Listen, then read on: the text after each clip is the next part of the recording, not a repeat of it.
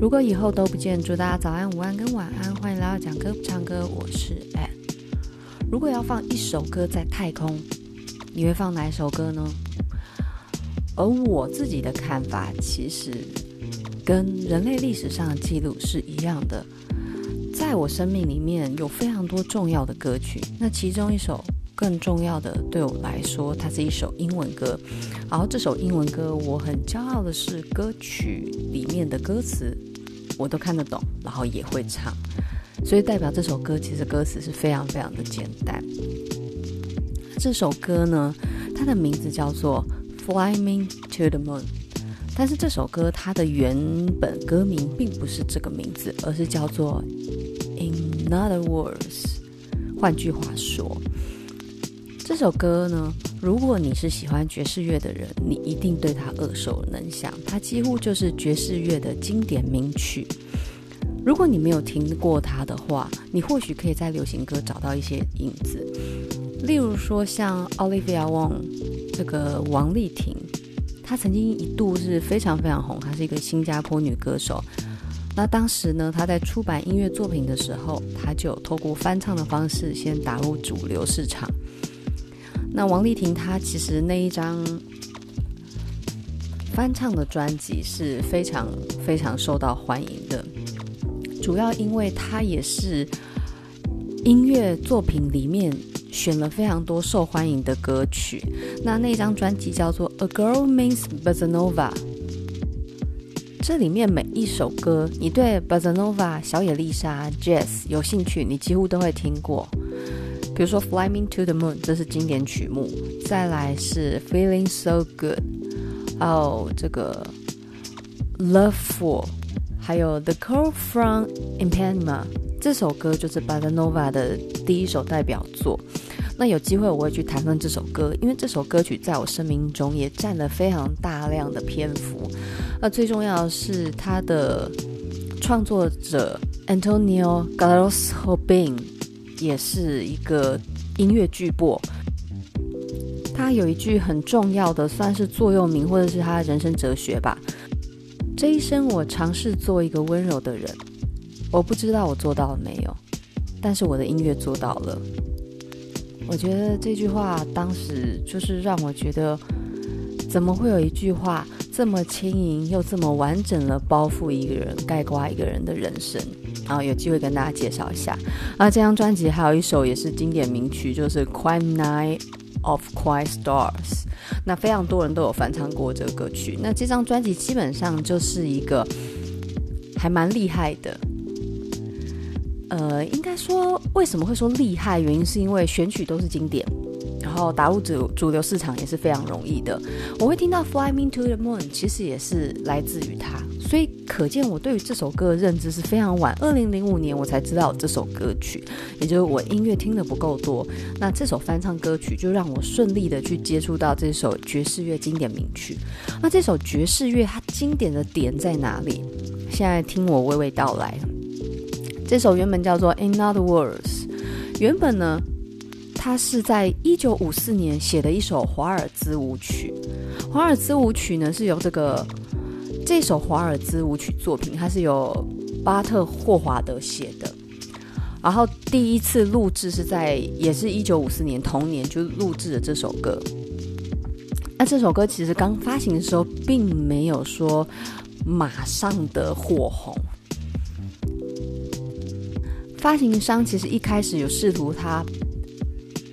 应该这样讲，应该试着说服他把《Fly Me to the Moon》这个副歌改成《Take Me to the Moon》，但是作曲者霍华德还是拒绝了。这是这首歌第一次遇到被试图更改的第一件第一件事情，但是没有成功。那在一九六零年的时候，Peggy Lee 就是在他发行的专辑去收录这首歌曲，然后并且在电视节目上公开演唱，那这首歌呢就开始红了。就在一九六三年的时候，这首歌曲第二次被更动的命运又出现了。这个转折点非常的重要，它会跟人类文明史有一个很大的结合。Peggy Lee 就是说服巴特霍华德把这首歌的歌名，请他拜托把 In Other World" 改成 Fly Me to the Moon。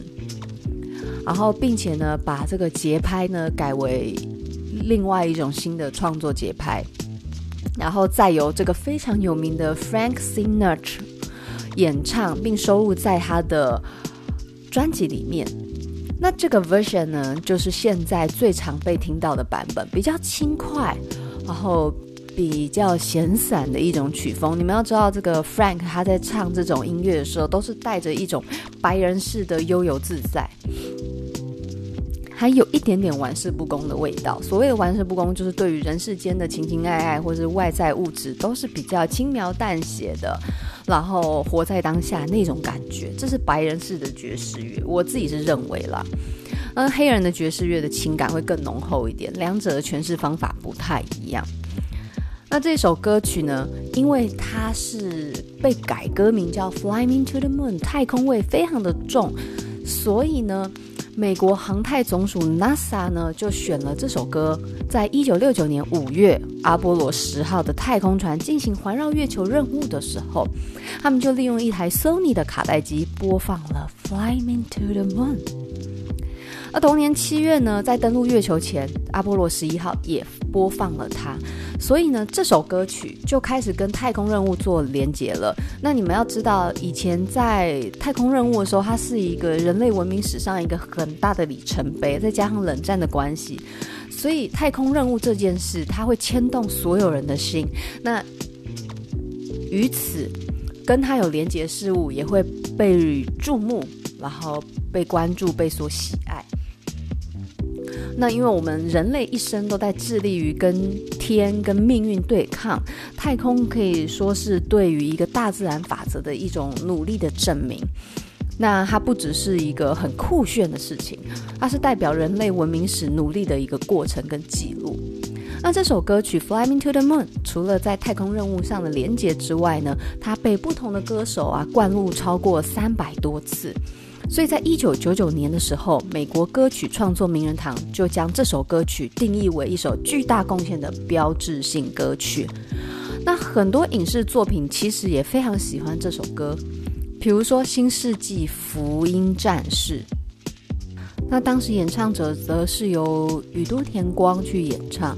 宇多田光是非常会唱歌的一个歌手，而且年轻就爆红。然后那一首《First Love》，然后搭配这个。这个魔女魔女的条件，我觉得天哪，龙泽秀明跟这个松岛菜菜子那一部实在是太经典了。好，题外话，而且呢，在二零二零年、二零二一年这个时候，出现了一个爆红的连续剧，就叫做《鱿鱼游戏》。里面呢，在一个血腥无比又残酷的画面中，它的配乐呢，竟然就是用这首非常美妙的《Fly Me to the Moon》。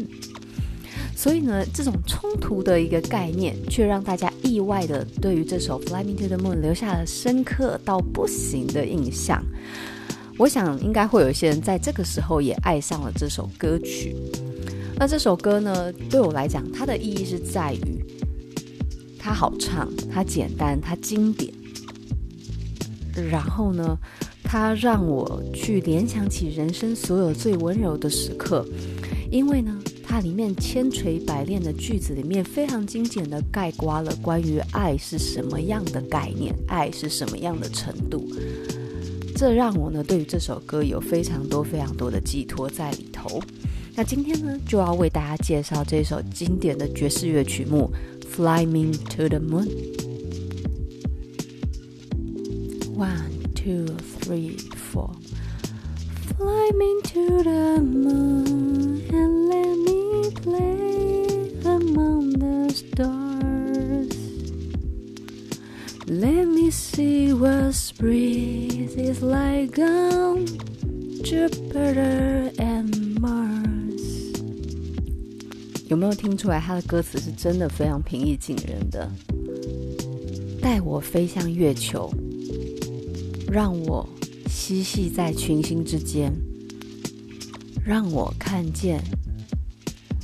在木星跟火星上的春天又是什么样的景象？这是他歌曲里面的意思。那非常的具有一种想象，然后无边无垠的画面，让人是非常的可以去连接到这首歌要传达的一种异世界的浪漫情感。那当时听到这首歌的歌词，就真的是会让人觉得天哪，好温柔缠绵的歌曲哦。那这个九大行星，它的命名其实有非常多神话的味道。为什么叫做 Jupiter 跟这个 Mars？它其实跟希腊神话有很大的关系。我们现在呢，比较正确来讲是八大行星。那现在先跟大家说一下，以前呢，在中国比较古早的时候，大概汉朝会有所谓的这种钦天监的职位去观察星象。那人类肉眼可见的最亮的五颗行星呢，就当时以我们五行金木水火土去命名。那西方则是沿用了这个希腊跟罗马的神话去为这些星星命名。不过，我想很多人在阅读希腊神话的时候会有一些错乱，因为名字其实是非常的混乱的。那我这里先跟大家简单的介绍一些主要神明的名字。我们最常熟悉的名字呢，其实比如说什么宙斯啊，或者是希腊、雅典娜，这些都是希腊的。好，比如说众神之王。宙斯，宙斯，他其实在古罗马对应的名称就是 Jupiter，Jupiter，哎，我发音好奇怪，不管。然后希腊，它其实罗马的翻译是 Juno，在雅典娜 Athena，它其实是 Min Minerva，所以整个翻译过来其实都是都是完全不一样的名字。为什么会发生这样的现象呢？因为罗马统治希腊。各国之后，他们就把这个神话借用。那就像中国的古代神话也是，你吃掉一个部族，你就把那个部族神话拿来挪用。所以其实到后面，神话是慢慢慢慢的，就像有机体一样，不断的改变，不断产生新的名词、新的故事。比如说，我们刚听到什么 Jupiter，Jupiter，为什么这发音都是这么怪？Jupiter，它的连结就是宙。宙斯，那宙斯，我们刚这样连接下来，Jupiter 就是最大的行星。那最大的行星就是木星，木星是体积非常非常大的一个行星。再来，我们刚歌词听到的这个 Mars，它其实就是宙斯跟希拉的儿子，同时也是维纳斯的情人。他这个角色非常的重要。因为它重要的程度呢，是仅次于这个宙斯。很多的神话想象跟我们对于一些形象的理解，都是建立在 Mars。那比如说像现在有一些那种运动啊、健身用的一些名字，都会以 Mars 去作为一个取名的方式。那所以这个火星它等同于战神，那是充满火意象的一个延伸。那这是这一段歌词，它告诉你的在。木星跟火星上的春天又是什么样的情景？那其实它就是一个浪漫的连接，它并不是有特意说哦，这个宙斯跟火神让他想到什么样的春天，也不全然，那只是单纯的他当时选用这两个行星。那我在想，其实理解这个他选了一个最大的行星，跟这种火印象、火意象很强烈的一个行星，你可以理解他的爱是多么的巨大且炙热。然后再副歌，In other words,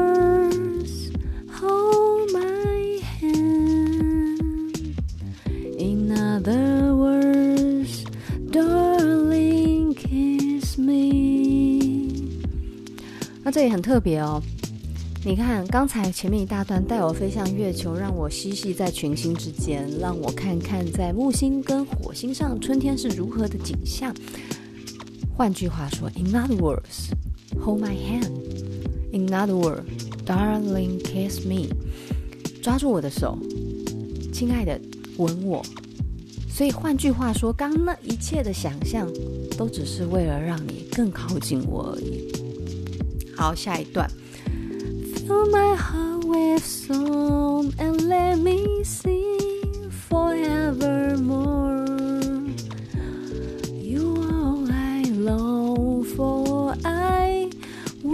Bend the door。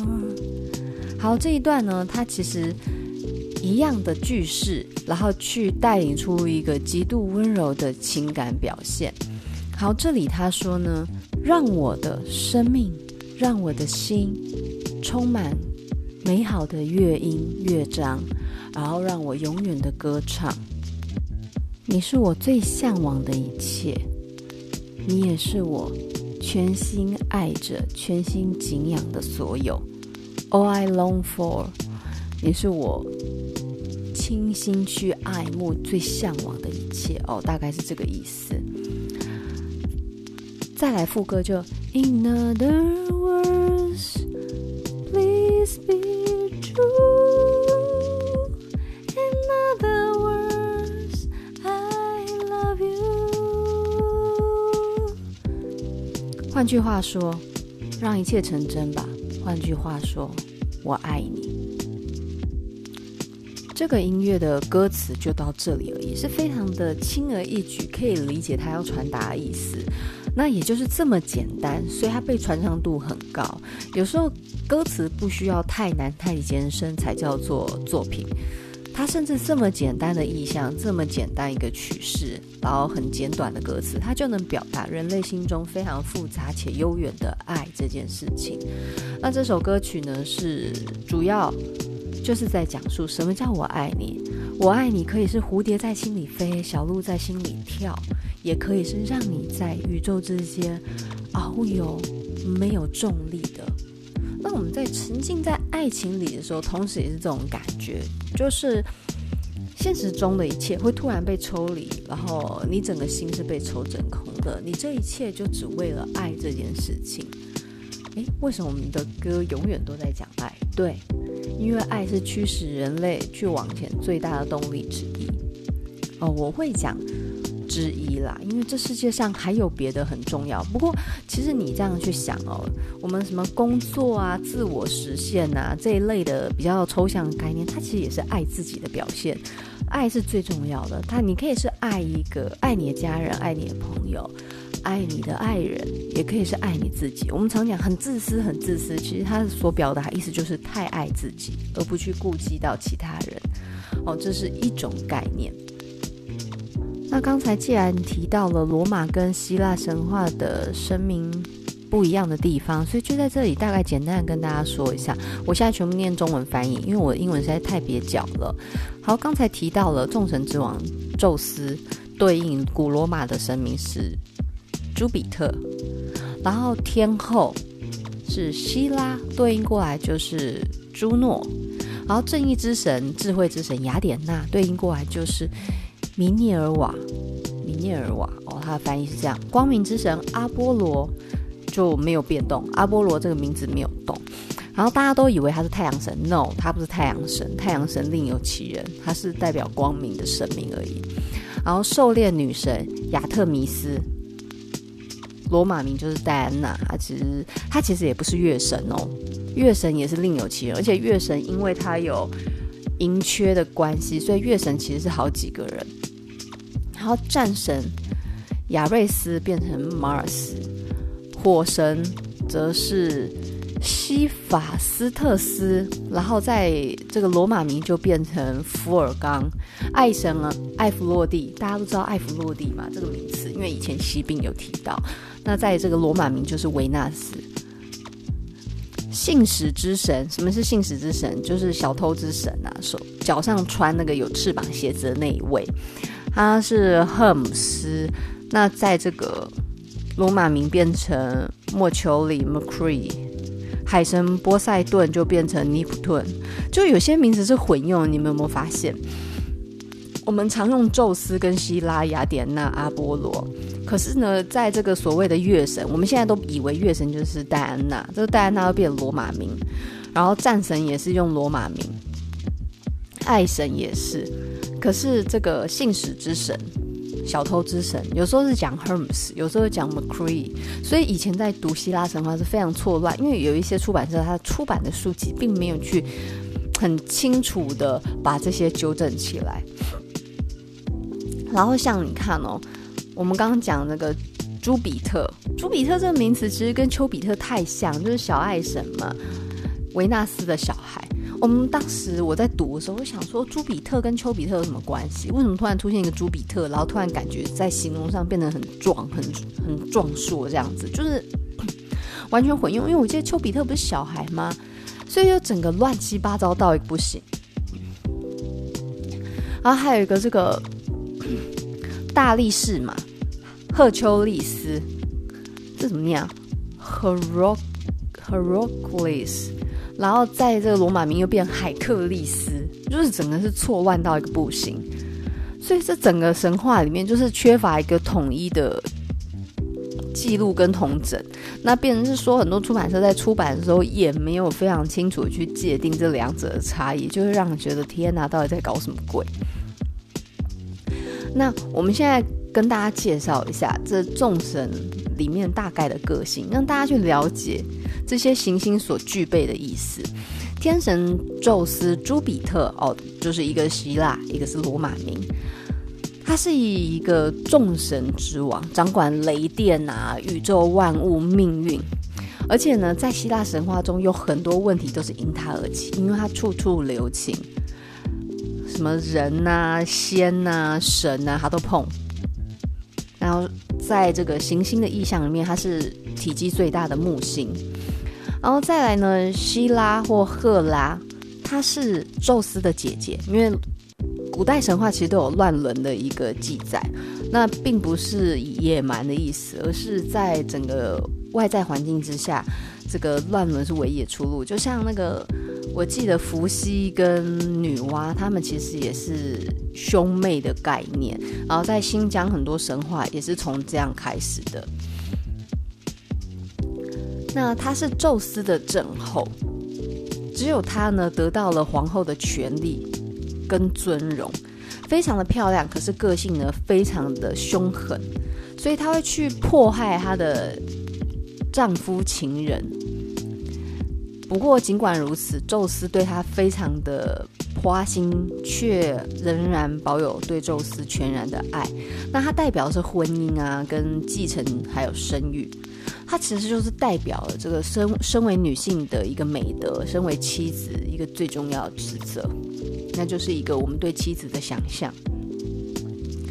然后海神波塞顿，哦，又叫尼普顿，他是宙斯的哥哥，他的地位呢次于宙斯。不过他这里形容他说脾气暴躁且贪婪，我觉得我印象中还好。暴躁贪婪，我不太有印象。暴躁是有，因为海是具有那种波澜壮阔，然后阴晴不定的概念，所以这是可以理解。但贪婪，我印象中是没有。然后他跟这个宇宇宙掌管宇宙的宙斯呢，就是掌管不同的一个地点。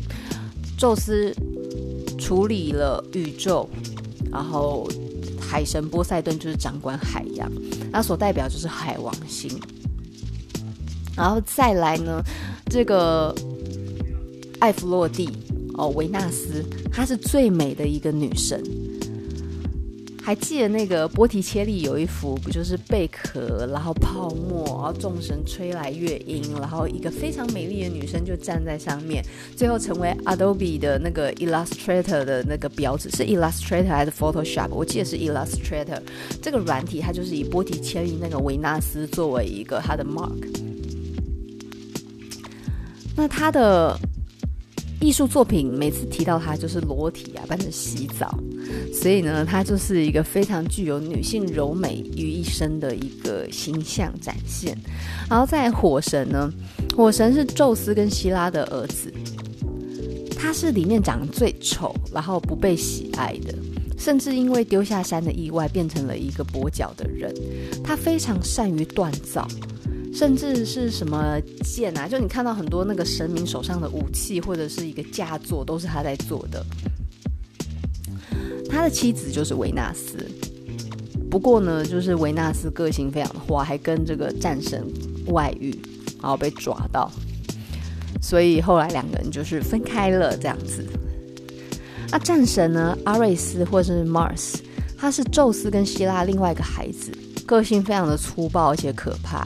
然后好斗，其实他不是最强的最强的神明，但是他的火性意象非常的强烈，那所以它对应就是火星。那再来呢，女战神的雅典娜或密涅瓦这个名字，他我我记得是宙斯当时头很痛，然后就命人。好像叫战神还是谁把他的头给切开，然后切开的时候，这个雅典娜就从宙斯的头里面跳出来，所以他掌管就是智慧跟力量这件事情。而且呢，我记得蜘蛛的这个神话故事就是从他而来，因为有一个女孩子，她非常自傲自己的纺织传统，然后不懂得谦卑，所以雅典娜就化身为一个老婆婆，跟她竞技这个。纺织的技术，但是因为呢，过程里面这个女生依然桀骜不驯，所以这个雅典娜就非常愤怒的惩罚她，终身不停的纺织，然后最后她就成为蜘蛛在织网。这是她这个嗯，蜘蛛神话与雅典娜连接。那这里我看网络上有人说，哎，请虽然雅典娜的名字很美，但请不要取雅典娜当英文名字。因为你不会叫你的小孩，就是如果你看有个国外的一个小孩说，哎，他叫什么名字啊？这小朋友好可爱哦。他说，哦，对啊，我希望他很有智慧，很慈悲，所以我叫他观世音菩萨，就是很怪。你应该不会听到一个小孩的中文名字叫观世音吧？然后再来这个光明之神，他是宙斯跟黑夜女神的孩子，他非常的具有光明正面的意象。身材啊，长相啊，个性啊，都是用最完美的男性形象去显现的。在他身上的苦练，就是他爱上了一个不该爱的人——河神的女儿，然后不断的去追逐他，可是却没有结果。最后呢，这个女孩子。就拜托他的父亲把他变成月桂树，那阿波罗真的太爱他了，所以呢就决定把月桂树的树枝拿来作为这个加冕的王冠。所以你会看到希腊神话或者罗马神话里面，月桂冠就代表一个胜利的象征。再来所谓的这个狩猎女神，我不会讲她月亮女神，因为她不是月亮女神。月亮女神是很多个人组成的。那这个戴安娜呢，她比较。他这里说个性温柔娴静，我觉得不正确。我记得戴安娜她的个性野性，野性之美，然后非常的活泼跟快乐，而且是健美的女性形象。再来一个是荷米斯跟莫丘里，他是宙斯跟尼亚的孩子啊，非常的聪明，口才很好。那靠着自己的智慧躲过一次次被希拉陷害的过程，甚至呢，在一出生的时候就利用骗术骗走阿波罗的这个神牛。那脚上呢就穿戴着有翅膀的飞鞋，常常呢替宙斯完成各种任务，然后穿梭阴阳界去传递所有的讯息。然后他也是在这个九大行星中所代表水星这种水变化异常的这个意象，那同时他也是小偷之神，因为他的事迹真的非常的厉害。然后农业女神那个迪美特或者迪美蒂，她其实宙斯的姐姐，她有一个小孩呢，就是成为了这个冥后，因为这个冥冥王爱上了他的女儿，然后就用计把她骗到地府里面去，并且呢让她吃下地府里面的食物，所以呢。在一年之中，他有三个月必须留在地府里面。那这也就是为什么会有春夏秋冬的来临。那大地女神迪美特，农业女神或大地女神呐、啊，春天的时候就是她女儿回来，所以万物一起一片欣欣向荣。然后夏天的时候，这非常快乐的相处一路延续，所以生命力展现更旺盛。然后秋天的时候，想到她女儿要回到地府的时候，她就会有点哀伤，所以落叶纷纷。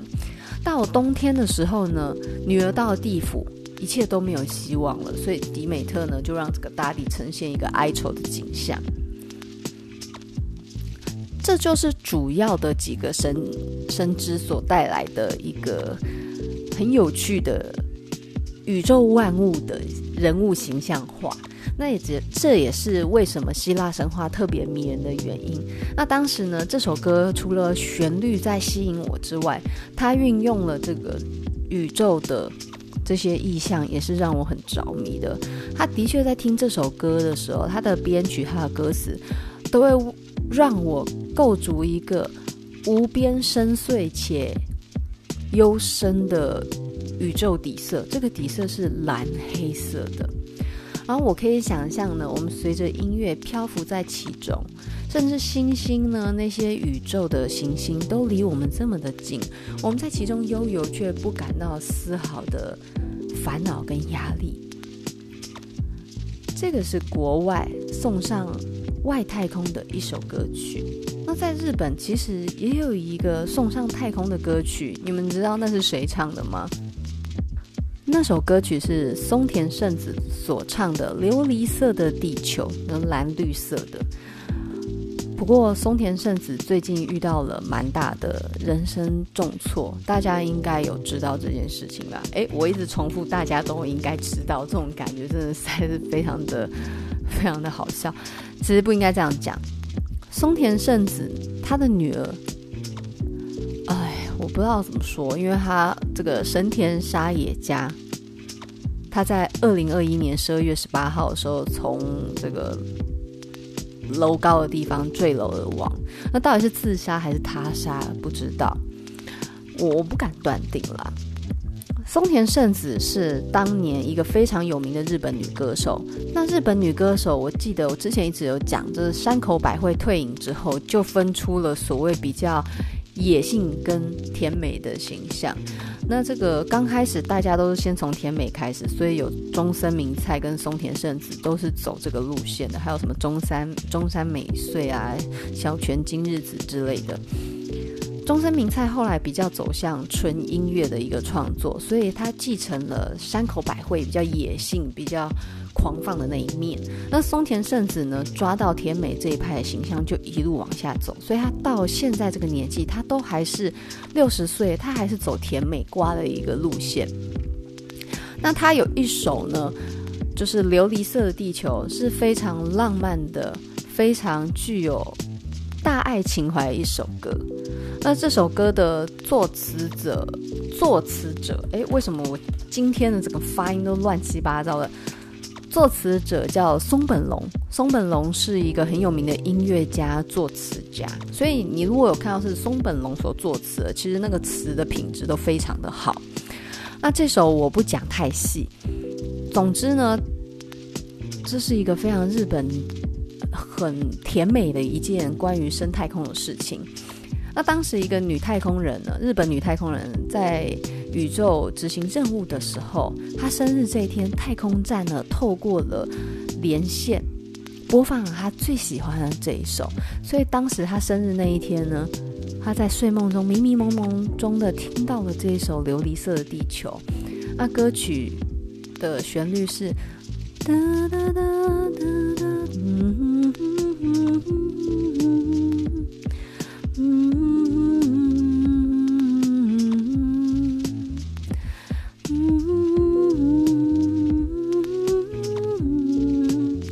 嗯嗯。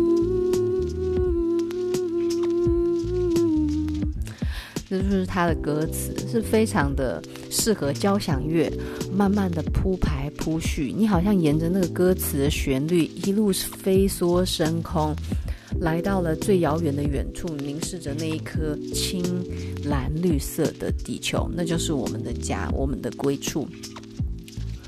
那个那份音乐的礼物，我想那个女太空人应该真的很感动。那所以今天看到，哎，国外有这首《Fly Me to the Moon》，陪人类走上了那一小步，然后就会想到日本这一首生日的音乐之礼，然后都会觉得，哎，遥遥呼应这些关于音乐的礼物、音乐的美好事物，它都给人类带来一个非常强烈生命力的展现，还有爱的一个呈现。今天的介绍就到这里了，我们下次见，拜拜。